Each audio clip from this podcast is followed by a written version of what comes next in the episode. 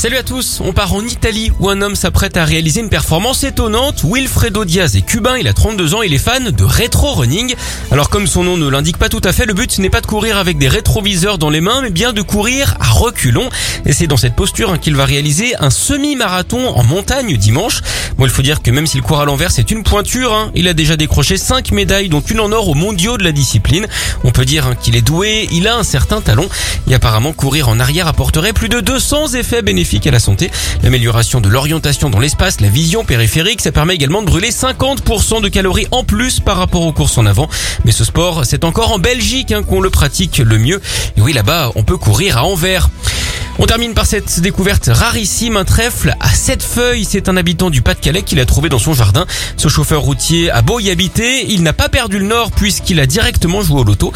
Bon, il a perdu, hein, mais il a aussi mis sa trouvaille à vendre en ligne, prix de départ 5 millions d'euros. Les acheteurs sont pour l'instant restés sourds à cette invitation. En négociation, on peut dire hein, qu'ils sont durs de la feuille.